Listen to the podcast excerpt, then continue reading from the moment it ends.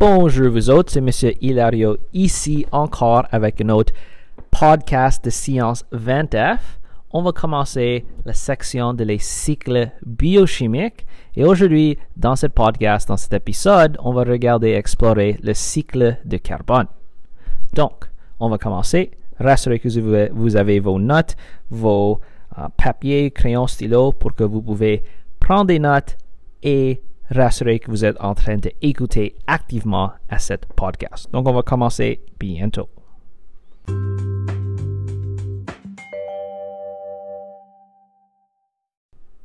Donc, il y a deux facteurs essentiels à la vie sur Terre. On a A, l'énergie, et B, les nutriments, surtout le carbone.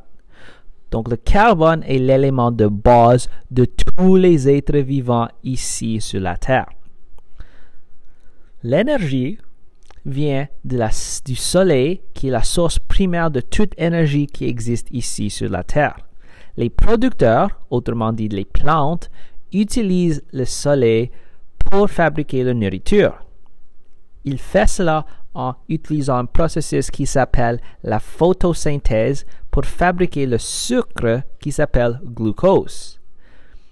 La formule chimique pour la glucose, c'est 6 carbone, 12 hydrogène et 6 oxygène. Souvent dans ma classe, je vais dire CHO 6, 12, 6. C pour carbone, H pour hydrogène, O pour oxygène, puis 6, 12 et 6, ce sont le montant d'atomes pour chacun de ces éléments. Le cycle de carbone va retirer et remettre le carbone dans l'atmosphère, dans, la terre, dans la terre et dans l'eau. La photosynthèse retire le carbone de son environnement. Et c'est seulement les producteurs qui font la photosynthèse. Donc voici notre formule pour la photosynthèse.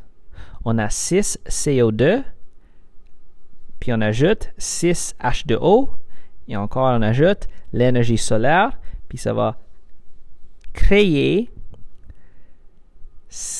molécule qui s'appelle glucose, CHO626, avec 6 molécules de O2. Autrement dit, si on veut nommer cette formule dans son forme um, nominative que vous allez voir dans la section de chimie. Autrement dit, si on veut juste voir les noms de cette euh, formule, on commence avec la gaz carbonique, ça c'est le CO2, puis on ajoute l'eau, ça c'est H2O, puis on ajoute l'énergie qui vient du, soleil, puis on termine avec glucose, CHO626 et l'oxygène. Donc, le carbone est remis dans l'environnement par trois façons. Donc, on a premièrement la respiration cellulaire, on a aussi les décomposeurs et finalement on a la combustion. Donc, si on commence avec la respiration cellulaire, c'est fait par tous les êtres vivants, même les producteurs. Qu'est-ce qui arrive? Ben, on va inspirer six molécules de O2, l'oxygène, Ensuite, on va manger le glucose qui fait de 6 carbone, 12 hydrogène et 6 oxygène. Puis, ça va transformer cela lorsqu'on expire 6 molécules de CO2 ou de dioxyde de carbone avec 6 molécules de H2O de l'eau. Puis, on va aussi créer de l'énergie qu'on va garder dans nous-mêmes et dans nos cellules pour que nos cellules puissent fonctionner. Autrement dit, la respiration cellulaire est essentielle pour inspirer l'oxygène et manger le glucose pour ensuite former le dioxyde de carbone qu'on va expirer, l'eau qu'on va aussi expirer et l'énergie qu'on va utiliser pour fonctionner. La respiration cellulaire se fait aussi dans les mitochondries de la cellule.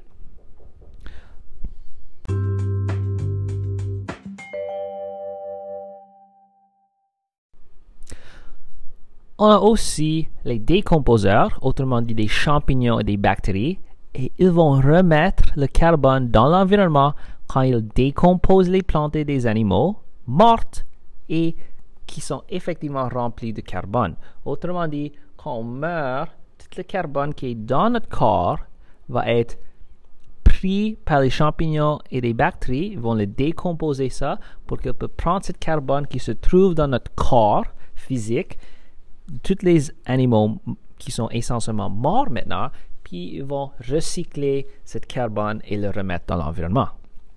Finalement, on a aussi la combustion, autrement dit lorsqu'on brûle l'essence, la gaz naturel ou le charbon.